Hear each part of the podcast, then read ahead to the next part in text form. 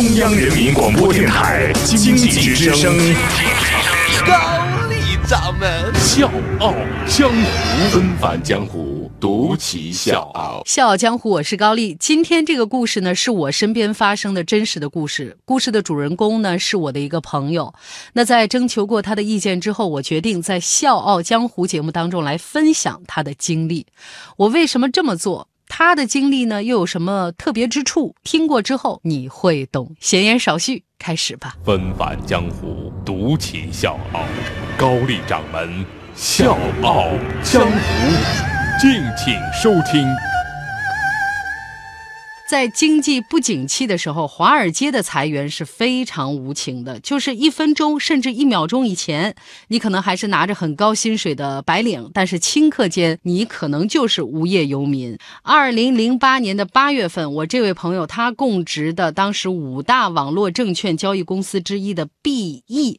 被另外一家公司兼并了，他就亲身经历了这么一次大规模的裁员。那一天呢，他跟平常一样到公司去上班，一进办公是呢，就看着地上堆了很多的这个计算机的箱子，他就突然想起来，来上班的时候楼底下停着十多辆这个出租车，他心里面就咯噔一下。这个时候啊，就跟电视剧里面的这个场景似的，办公桌上的电话响了。他当时就血液一下就凝固了，很机械的把这个电话拿起来，然后那边说马上通知所有员工到会议室开会。在这个员工大会上，他们公司的高层就宣布说，今天我们被另外一家公司兼并了。听到这个消息呢，我这个朋友心里面非常沉重，但是。兼并他们公司那边的这个相关的负责人，就对他们这个部门啊开发的这个电子证券交易系统非常的赞赏，说：“哎呦，你们这个这个部门都是精英，难得的人才。我跟你们说啊，我现在郑重承诺，就是所有的部门呢，我可能都会裁员，但是你们这个部门我肯定不动。而且我告诉你们啊，我准备投入大量的资金还有人力啊，继续把这个产品开发成旗舰产品。每一个你们留下来的这个员工，我还给你们准备了。”五千美金，我们穿插一个小知识点啊，这个在他们的行话里面叫 stay pay 啊，就是你的驻留资金，就是你留下来之后，我们会给你的一些报酬。然后这哥们儿就继续在这吹啊，这个年底之前，我们就作为你们不跳槽的这个奖励发到大家手上，踏踏实实过一个新年。哎呦，那一刻我这个朋友就感觉自己像灾难当中的幸存者一样。他说：“生活怎么可以这么眷顾我？但是命运又一次捉弄了他。”十二月中。旬的某一天，他所在的部门突然被一锅端。是的，他失业了。早上六点四十五，晚上七点三十五，欢迎收听高丽掌门笑傲江湖。大家好，我是吴伯凡。那个时候的华尔街呢，正好是九幺幺事件之后那两年的不景气阶段。有一个统计说，当年华尔街的从业人员从四十万被裁到了二十万，这个数量之大是相当惊人。二零零三年新年刚过，啊，我这位备受打击的朋友呢，他不得不打起精神重新找工作。为什么？家里的冰箱都揭不开了啊，那里面呢，除了冰块就是冰块渣子了。你你必须得吃饭呢，要活呀，怎么办？这个时候他又回到了起点，像当年学校刚毕业时候一样，拿着一批简历到处发，到处投。其实他自己那个时候都没有觉得有任何希望啊。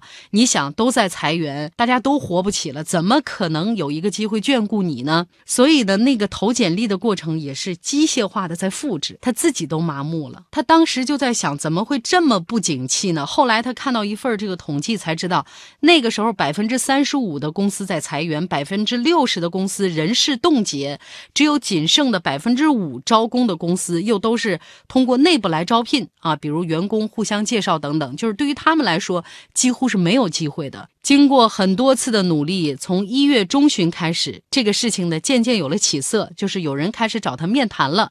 但是呢，这里面有一些公司啊，也是因为人事冻结，他只有三到六个月的这个短期合同。但是我这个朋友想，不错，已经很好了。我呢就把这些面谈的当做是练兵，我用这样的方式来积累经验。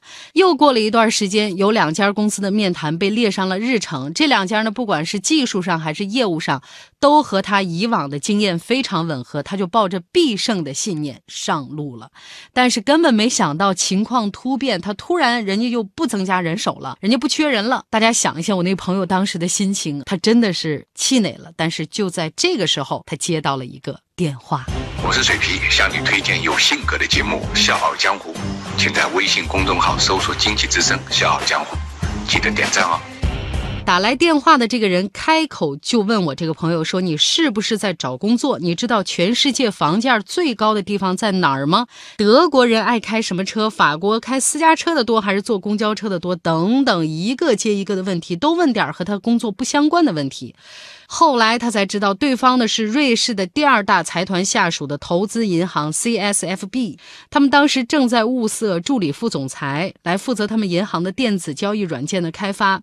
他们都知到中国人的技术是不成问题的，但问题经常出在交流上面。所以呢，从收到的四百多份简历里面挑出来了八十份来打电话，最后选出三十个人来面谈，再选出十八个送到他们办公总部去复议。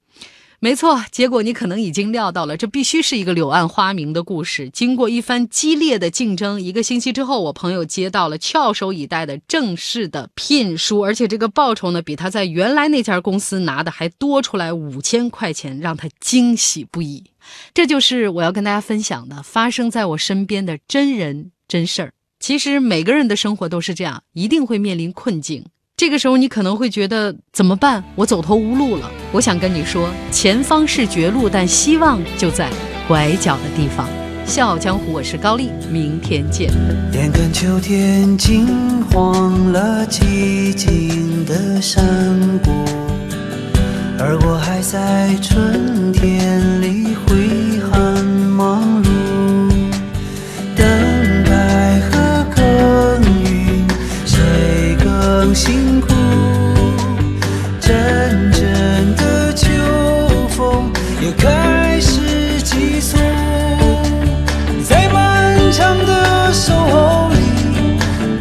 在漫长的